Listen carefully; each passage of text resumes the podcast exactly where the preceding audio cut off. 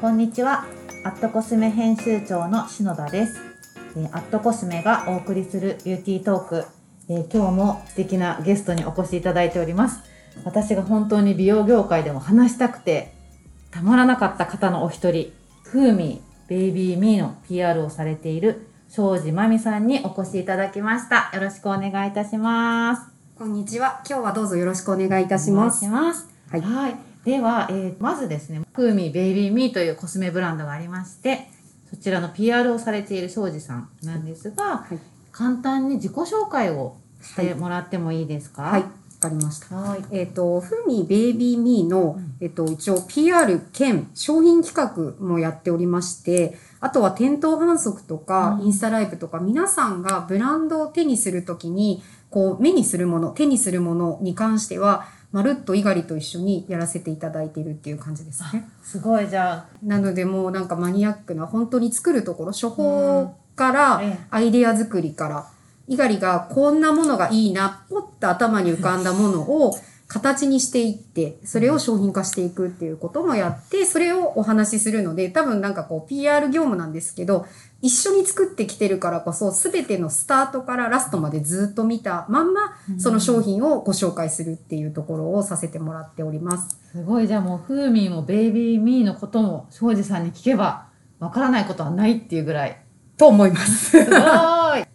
では、えーと、そうですよね、もう本当にフーミーは猪狩忍さんがプロデュースしているブランドで、はい。もう新しいアイテムが出るたびに話題。なんかそのアイテムごとの本当にディテールがこだわりが詰まってて、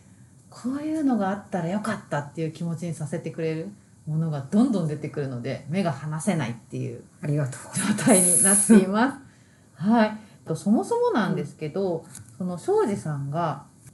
フーミーとかベイビーミーのブランドに携わるきっかけって何だったんでしょえっとですね、猪狩さんが、えっと、自分のブランドを立ち上げたいって何社さんにもお声掛けをしていて、うかなんかいろんな会社さんに会いに行ってたらしいんですけど、猪狩さんとすごい二十歳ぐらいの時から友達がうちの会社にいるんですよ。声かけに会いに来てくれて、はじめましてって挨拶して、なぜかトントン拍子にやりましょうっていう話に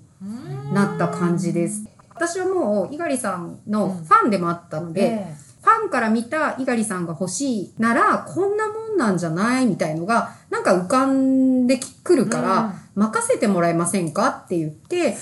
次会う時、多分1ヶ月後ぐらいの時にはもうラインナップから試作も全部あげたんですよ。試作まで？はい。もうこんなイメージかなって言って、わーって作ったんです。すごい。はい。で、それでファーストで多分30アイテムぐらい。うん猪狩さんだったらこんなんいいんじゃないみたいな作ったら大体みんなこう、あ、私そうかも、そうかも、みたいな感じで OK 出してくれて、そこからもう猪狩好みにガーッとものを作っていくっていうような感じで一気に進めました。すごい。っていうか、その庄司さんの脳内に浮かぶのは何なんですかね、その。私コスメオタク、美容オタクなんですよ。うんめちゃめちゃオタクなんで、はいなんかもうアーティストさんの多分書籍という書籍とか、アーティストさんの作品という作品って多分全部見てるんじゃないっていうぐらい、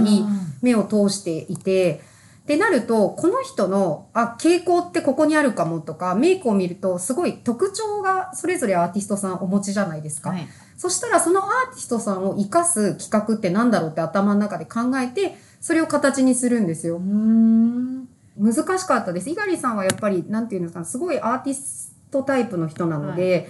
なんか言葉で表現してくれないというか、イメージの世界なので、こういう感じ。そうです、そううです、そうです、そうです、感そうです、そうです、そうです。なんで、それを形作るっていうところとかもすごい大変だったし、パッケージ一つとっても、今ってピンクのパッケージどんどん出てきましたけど、ピンクは汚れるから化粧品メーカーとしてはご法度だったんですよね。うん。なんですけど、そこの部分とかも、そのご法度の部分で、でも私ピンクがいいからって言われて、じゃあご法度だけどピンクでいこうとか、あとパッケージがダイ柄とはいかすごい派手な柄で、うん。普通だとやっぱブランドのイメージっていうのが統一されたブランドイメージがあるのが普通だったので、こんなの常識的にとか、ちょっとやっぱり思ってて、でも猪狩に何常識ってとかって言われて、そうだよな、私も意外と常識に固まってたのかもな、頭って思って、うん。その猪狩の言うこととか、猪狩が考えることをそのまま形に徹しようっていう風にしてやっていて、今も私コスメオタクなはずなのに、えあの、流行を一切取らないし、他社さんの情報を逆に今見ないんですよ。で、猪狩忍の考えていることが、いかに私の頭の中に投影できるかっていうことが大事だと思っているので、もう情報を取らないっていうことに徹底していて、だから今流行に疎いです。でもすごい。だからこそなんか風味っぽさとか、うんベイビーミーオリジナルみたいなものが生まれてくるそうですね。ね。いやーすごいもうそれだけでねあとこのインスタとかでもイラスト、うん。はい。いろんなイラストレーターさんのを使ってはい表現するとか、ほんと素敵だなと思って。ありがとうございます。やっぱり風味のものアートっぽいんですよね。なんでやっぱりそういう面白さとか、猪狩も私もすごい漫画とかアニメとかも大好きですし、やっぱりその日本のカルチャーみたいなところも絶対取り入れたいよねみたいなところでこういうイラストレーターさんを使ったりとかしてますね。でもなんかそれが多分強さだと思うんですよね。うん猪狩さんとうんその庄司さんの、うんいやこれがいいっていう強い思いでこのブランドはすごいできてるんだなっていうのを今感じましたね。そうですね。なんか、やっぱり独自で、なんかこんなことするみたいなことを考えていった方が、やっぱり面白いのかなってうん、すごい思うんですよね。そうだからベイビーミーがローンチした時も私、はいパルコのあのポップアップに行ったんですよ。本当ですか？ありがとうございます。す。仕事終わりありがとうございます急いで行って一人で。でもその時もちゃんとベイビーミーの世界観、はい。ができていて、はい。やっぱ楽しいんですよね。はい。なんか相手ももちろん目当てで行くんですけど、うん。うん。そこに行った時には可愛いとか、うん。楽しいってなるので、はい。そういうのすごい大事だと思ってますね。はい。あと、私本当によく言ってるのが、うん。なんかアットコスメの中で働いてると、美容美容って頭の中美容になっちゃうんですけど、いやいや、ユーザーさんは24時間、うん。その人の生活があって、24時間美容を考えてないよねっていう、その人のライフスタイルにどう美容が入るかを考えていかなきゃだなってうん思ってて、うんうんうん。でも風味もそういうことだなと思って。そうですね。もう全然ですね。もう、あの、猪狩の考え方の中で、正直メイクは、あの、メイクを100点にするなっていうのをいつも言うんですよ。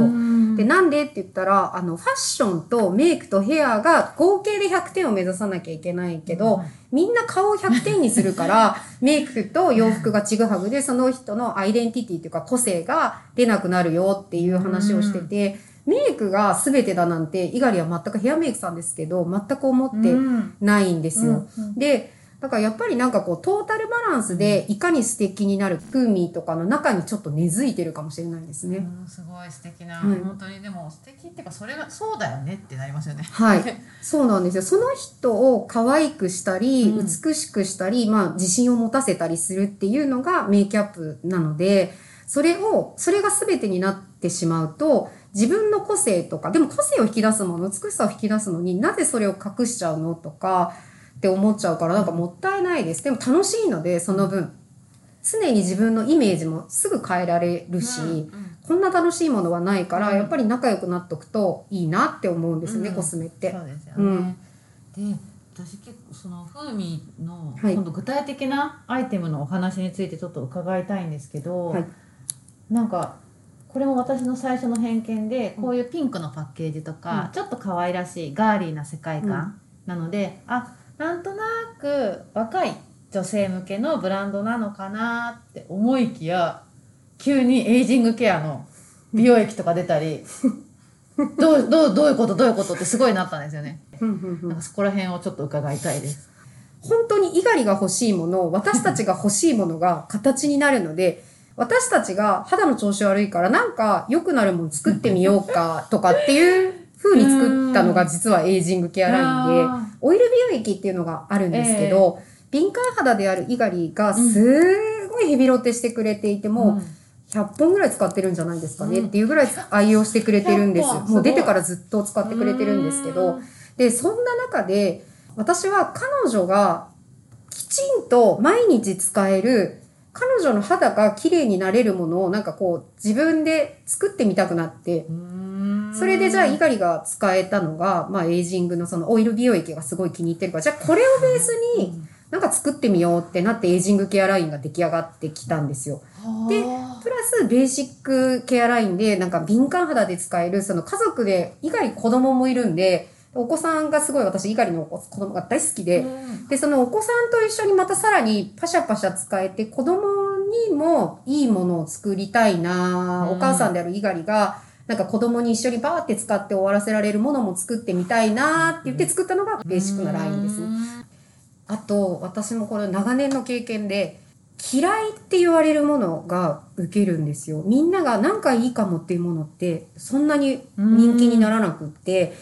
嫌いとか好きっていう感情がはっきり分かれるものって、多分なんかなくてはならないものになるんですよ。なので、あえて悪を強く作ってみるとか、そういうところも癖になる。だから、知らなかったらもう絶対使えないって思うぐらい嫌なテクスチャーのものを あえて作ってみたりとか。面白い嫌なテクスチャー。そうなんですよ。初めて聞いた。そう、みんななんか快適とか馴染みがいいとあかー、なんかそういうじゃないですか。はい。私は逆に癖があっても、こんなん使いたくないよって思うんだけど、その肌の変化とかがやっぱ翌日違うから、やっぱり知らないうちに手に取ってしまって、知らないうちに虜になってしまうみたいなものを作るのがすごい好きなんで、なんかそういうプロダクトの作り方をしますね。なんかひねくれてるんですよ、ものづくりが。がでもあれですね。なんか好き嫌いはどっちかわからないけど、人の心に引っかかるものみたいな。そうです、そうです、そうです。かけてやる。って言われるというか、うん。なんかき気になるっていううん。多分アイテムがちょこちょこちょこちょこ風味の中にはあるのかもしれないですね。ねえだって私ちっちゃ顔シャドウが出た時も、うん。もうネーミングと思って普通シェーディングって言うじゃないですか。もうちっちゃ顔って言っちゃったみたいな。ちっはい。ちゃ顔そりゃなりたいわっていう。ですよね。みんなの思いをもうそのまま商品名にしてしまったなっていう。そうなんですよ。大人気でしたね。アットコスメでもちっちゃ顔。感じですよね。でも本当にちっちゃくなるんで、もうびっくりするがちっちゃくなるんで。そう猪狩さんその結構感覚でこういうのこういうのっておっしゃるという割には、はいそのメイクの方法はすごいロジックっていうか、はい、そうです。ね YouTube とかインスタ見るたびにこうなのでここに光を集めましょうとか、はいそう、なんか言葉がなんか抽象的な感じがするけど、あの方はとてつもなく賢くて、とてつもなく理系なんですよ。うーん感覚のようで感覚では全くない人で理論的な人なので、すごいなはい。じゃあ、えっと、庄司さんが、はい。にまあ、フーミーのアイテム、うん。ベイビーミーのアイテムもちろんね、いいと思って世の中に生み出していらっしゃると思うんですけど、はい。いいコスメってどういうことだと思われてますか、と、私がもうコスメは、もうとにかく良いものは、使った人を幸せにできること、笑顔にできること、その人の個性が完璧に生きること、うんというのが、私はいいコスメだと思っていて、うん私コスメに悪いものは一個もないと思っていて、はい。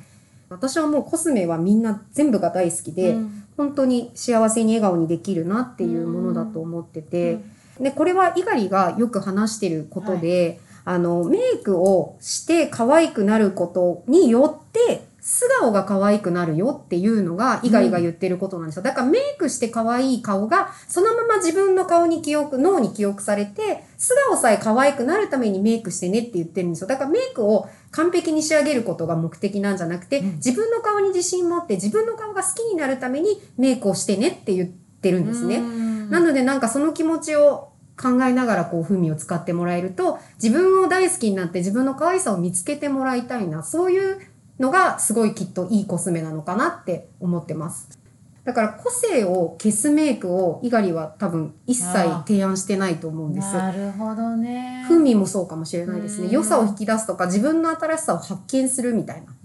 感じのものが多いかな。そうかじゃあその人ごとのいいお顔を作ってこそうです。う、でその顔をいいって思えたら、素顔も絶対好きになれるよそうです。そうです。そうです。そういうブランドですね。すごいね、はいなんかそのためにメイクアイテムをうん生み出してるってすごいですね、そうですよね。なんか不思議な、不思議なブランドですよね。SNS っていうかインスタ見ていただいても、うち本当に年齢幅が、それこそ10代から40代までブワッとみんなが出てくるね感じなんですね。うんで、そこに関しても年齢の垣根なんてそもそもないと思ってるんで、コスメに対して。なんで何十代だからこのコスメ使ってねなんてなくって、うん。一緒に使うけど使い方が違うよねっうん。ていうだけの話ですね。ねえだって私エイジングケアのそのローションとかかな、うん。出た時もなんか別に年齢関係なく使ってねって猪狩さんおっしゃってた記うん。憶があって、うん。うん別に何歳だって使っていいよっていう。全然です。ある程度の年齢になってくると細胞ってやっぱりちょっと衰えてきてしまうから、うん。うん。そこに関しても早めに手を打っとくとうんやっぱりいいし、たまにそういうふうになんか栄養成分与えたい時とうん。与えない時とあってもいいんじゃないみたいな感じでなんか使ってくれてますね。うん。あと風味といえば私本当にカラーカラーで遊ぶみたいな遊び心、はい。すごいいつも楽しませていただいてて。そうですね、うん。なんかもう、重ねるカラーとかも面白いですし、もううんアイブロウとかもなんだこの色っていうような色。それこそ今、そうなんです。私が今手元にある風味アイブロウパウダこれレッドブラウンですね。ーそうですね、はい。もう本当底見え本当？汚い底見えとあとブラシが割れてしまったぐらいすいませんってい。うぐらいすごい使ってくださってるなと思います。でも平均的にほぼ使ってくれてます。でもこのアイブロウに色をのせるっていうので、なんとなく自分の顔が軽やかになるっていうのを、もう本当にそれこそ YouTube かな私は見て、感動して速攻買いました。ありがとう。でもなかなか使い切らずもう1年以上使ってるそうですよね。結構意外と使えちゃうんですよね。そでも私たちは今もっと使い方が進化してしまっうて、えっ、と、もうすべてをアイシャドウ、それこそこのアイブロウブラシ今また熊野筆。はい、熊野筆の出してくださってますけど、これマットコスメさんの1位取らせていただいて、ありがとうございます。のベスコス美容グッズカテゴリー第1位。えーありがとうございます。1800円税そうです。そうです、はい。ありがとうございます。はい。で、これなんですけど、私たちの中で、あの、これはマスクがするようになって、コロナができたから急激に開発した実はブラシで、はいなんかコロナになって口紅、これも猪狩とどうでもいい、たわいもない話してる時に、うん口紅つけなくなって華やかさなくなったよね。眉毛に口紅つけるかっていう話になったんですよ。ちょっと待ってください。眉毛に アイシャドウをのせるは今まで私は体験したことがありますが、はい。口紅を眉毛にはいのせる。じゃないってなって、あの、もうここの、じゃあ顔が逆転だよって、ここが隠れてるんだったら、眉毛にリップつけりゃいいんだよってなって、赤みの色をどんどん開発したんですよ。ん。で、それで新色出して、すごいなんかモーブパープルとかも大人気で、はいええなんかアイブロウパウダーの色で遊ぼうも、リップつけられないなら眉毛で色を遊ぼうよって言って、まあ3色ぐらい11月に、実は限定、去年の11月に限定で出したものが大人気で定番化全部したんですけど、うんで、今後ちょっと9月、これは先林、ええ先の話なんですけど、9月にもここのアイブロウの眉毛リップの、またもっと進化したバージョンを、ま、ちょっと、ちょっと脳みそが混乱してるんですけど、眉毛リップ。私たちの中で眉毛リップ。って呼んでます。はい。すごいなそうなんです。この眉毛リップの進化論のやつがまた出てきて、その進化論のやつは、とうとう猪狩がアイメイク、そのモデルさんのメイクにアイシャドウとしても使って、もうアイブロウでアイメイクも全部やっちゃって、みたいな、あれ？ーみたいな。悔しいぐらい可愛いビジュアルができて、まあ、可愛いみたいな。9月。9月でうす。ーん、楽しみだななんかもう本当に今回のものはベーシックなようで攻めているアイテムが出てくるかなと思うので、その、あと、ふみはこそこそ SDGs なんで、それもね、すごい伺いたいポイントで、はいふーみーとか、ほんとベイビーミーは、その、可愛いとか、はい。世界観がね、ガーリーな感じでやってらっしゃるんですが、で、いわゆるその環境にいいこととか、ね、地球にとっていいことみたいなのは全然歌っていなくって、うん。だけど、こそこそ裏で SDGs をやってるっていう。そうなんですよ。もうこそこそこそこそ、あの、少しずつリニューアルしていて、ええうん。それこそスキンケアの容器とかに関しては、今、えっ、と、再生プラ97%の容器を採用していたり、うん。えっ、と、バイオマスって言われるものの、はい。を97%ぐらいの比率で使用しているものに変えていったり、うん。えっと、ラベル、箱に関しても、すべて、えっと、FSC 認証を取っている箱に今、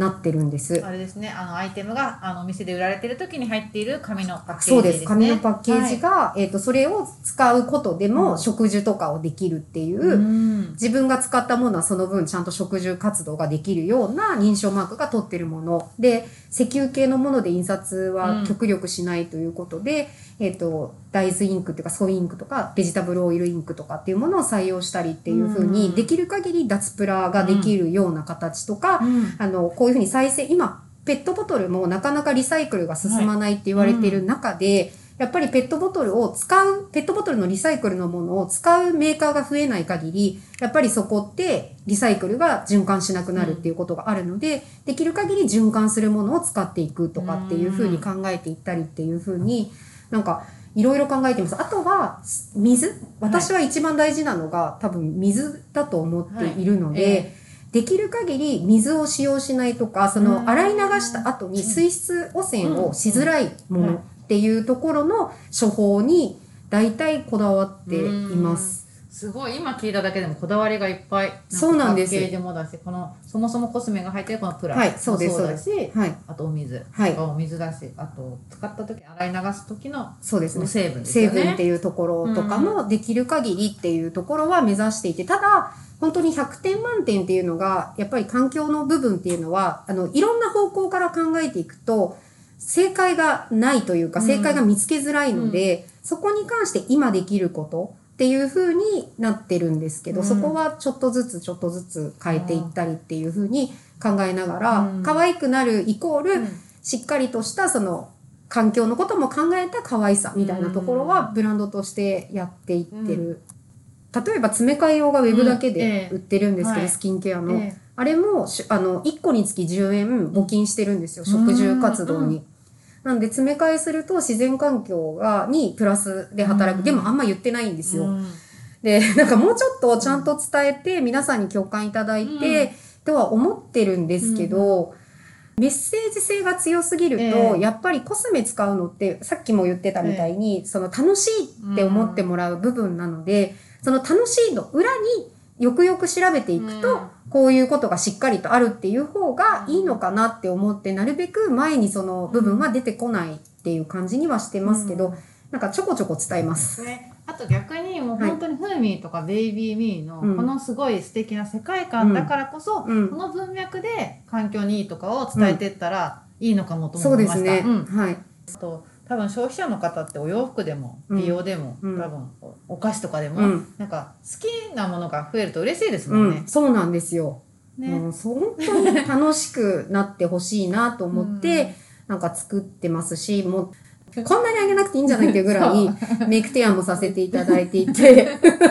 本当にもう追いつかないぐらい提案い本っぱい来る。当そうですよね。なので、皆さんにぜひもう本当にたまに昔に過去に戻ってもらうとなんかまた逆に新しい発見が眠ってたりするので、やっぱりちょっと今の気分でまた見ていただくときっと違うものが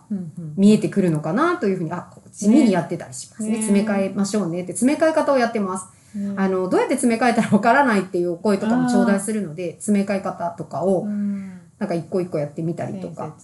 モイストローション詰め替えられますよっていうね。そうなんです。ぜひ詰め替えてご使用いただければと思います。3回まで、あの、菌の検査まで全部やってます。すごい。そうなんですよ。あの、菌の繁殖から考えると、3回まで詰め替えっていう風にして、できればそれ以上はっていうのと、中身が洗ってしまうと、ええすごい菌発生するんで、あー中身を絶対洗わないでくださいという風にお伝えしてます。でもそういうの本当ありがたいですよね。はいわからないもん。わからないですよね。うんで、私も詰め替え出してって言われた時に、まあ環境のこと考えてて、でも最初、やっぱり敏感肌で作っているのと、うん防腐剤が入っていないので、基本的に詰め替えを作ることはハイリスクだなと思って、なるべくやらないって考えてたんですけど、でもやっぱり環境のこととか消費者のニーズを考えていくと作るべきだっていうふうに思って、作る時にもどこまでが安全基準で OK がうちとして自信持って言えるかっていうところは出そうっていうふうに。はい絶対買おうってなってる。じゃあせっかく最後あの庄司さんにせっかくお越しいただいたので、はい。まあ庄司さん的に、まあ、風味ベイビーミーで、うん。私はこれが今今でいいんですけどこれ今をしてますっていう、えっとですね、私これ多分ずっと押してるんですけど、うん。ブラシです。おブラシたくさんありますけど風味。いや、もうね、ブラシは、どれも譲れないんですけど、本当なくなったら困るんで、あの、アイシャドウブラシのはい。2種があるんですけど、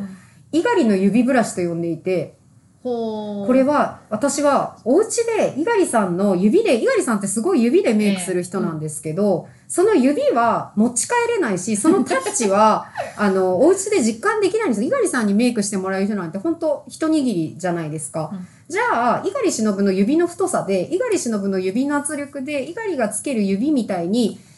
そう、作れたらいいなっていうのが、アイシャドウブラシ L ってやつなんですよ L。その L が猪狩の指の太さになってるんですよ。えー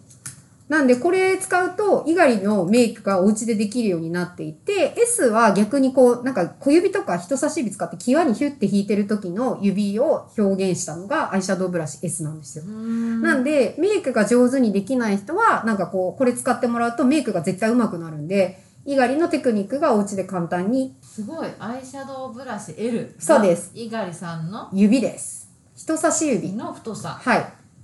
今回人気だと扇形のブラシってカットがすごい汚いんですよ。これ言葉悪いんですけど、知らいない人が見るとカットがぐちゃぐちゃに見えるんですよ。なんですけど、これわざと高さとかをぐちゃぐちゃにすることで粉含みを良くして、あの、眉毛の上で発色するようにコントロールしてるんで、こういうふうに見た、見る人が見ると、え、これ不良品じゃないと思うんですけど、狙ってるんですよ。これ粉含みが違うんですよ。みたいな作り方をしてたりとか、本当になんか細かいところを、まあ、職人さんとお話もしながら、なんか作ってますね。そうだからねアットコスメショッピングっていう EC があるんですけど、はい。もうフーミーの筆か筆回り、はい。いつも欠品中なんですよ。またないまたない。本当ですか？でもこれ手作業なんで、うん。本当に私職人さんの、あの、工場を全部見て、うん。そこでやらせてもらって、全部毛の部分の選別からしてくださる工場を見に行って、で、猪狩にここで大丈夫だよね、こんな感じでやってるけどって言って、ムービーを送って、OK もらったところで作ってるんですけど、やっぱね、すごいいいです。毛とかもそうですけうど。んだって口コミでもしっかり粉を含んでくれるのに塗るとムラにならない不思議なブラシっていうそうなんですよ。ありがとうございます。なんて的確なコメントを。ねえそうなんです伝わってるだから本当にこう、変な、慣れるまでは、え？ってなるんですよ。やっぱりうちのブラシって慣れるまでに若干時間がかかるので、そこちょっと我慢していただくといいかなと。あと、アイブロウブラシの、斜めそう、斜めの、あれも人気すぎてなかなか多分手に入らないブラシのうちの一つになるんですけど、こちらもこアットコスメショッピングで欠品中です。すいません。それ、それがそう、あい、そのスカイツリーが30機こうやって積み重ねていくと、30個経っちゃうぐらい、うんあの、販売してるぐらい人気のブラシで。持ってますありがとうございます。まあこのブラシとかも、だから他で作れるところを探しても、やっぱりこの毛質とか、あの、作れないっていうのと、またこれが、あの、正直、今のその SDGs の観点から言うと、動物毛ブラシっていうところを使ってるんですけど、うんいつまで動物毛ができるかっていうのがわからないっていうところもあります。で、動物毛ブラシに対して、なんかこう、ネガティブなって動物のっていう部分もあるんですけど、基本的にはカットして使ってもらうっていうことにしています。殺傷処分が出ないということ。うんということと、あとは、その、なんか、なんていうのかな、なるべくこれって使っていただくとわかるんですけど、大事に使うと一生使えるんですよ。うんなので、職人さんが一つ一つ大切に作ってくださって、動物毛って使い続ければ使い続けるほど、自分の形に毛がこう摩耗していって、すごく自分にフィットしていくんですよ。だからもう二度と誰も手に入らないブラシを自分で育てていけて、して最後、人生の最後まで添い遂げられるようなブラシでありたいというふうに思っているので、あの、そのあたりは絶対に無駄にしないというか、一本買っていただくと、本当の人生の最後まで使っていただけるっていうところを目指してものづくりをしているので、結構買いやすい価格っていうのもすごいですよね。そうですね。やっぱりあの、この時、ふみ立ち上げた時に、やっぱり時給2時間分っていうのが猪狩からの絶対言われてることで、うん時給2時間を目指せ、みたいなことを言われてたので、やっぱそこの価格に持っていくっていうところ。なんか、なんか、本当に変な話なんですけど、うちの場合、利益度外視ゾーンもすごいたくさんあって、こんなの作って、みたいな。ねはいありがとうございます。はい。じゃあ本当にえっと庄司さん的な推しはまあフーミーのブラシ関係ブラシ関係ですね。ねもうすごい押します。うんありがとうございます。はい。では、えっ、と、本当に楽しいお話たくさんありがとうございました。はい。で、最後にこちらの番組を聞いてらっしゃる方へ何か庄司さんから一言あればお願いします。自分を好きになりましょう。以上です。ありがとうございます。すごい。はいうん。ね。で、それのために風味を使ってくれていいんだよ。もう全然全然、あの、自分の好きなもので、フンミーももちろん使っていただいて、そばに置いてあげてほしいなと思うんですけど、もう、私はコスメ好きなんで、うんもう皆さん自分の好きなものを愛してあげてください。うん今ある手元にあるものを大切に使いこなした上で、必要だったら風味使ってください。素晴らしいメッセージありがとうございます。はいありがとうございました。はい。では、今日ゲストにお越しいただいたのは、ふーみー、ベイビーミーの PR、その他、もうたくさん商品にまつわること、もろもろされてらっしゃる、庄司まみさんにお越しいただきました。ありがとうございましたあ。りがとうございました。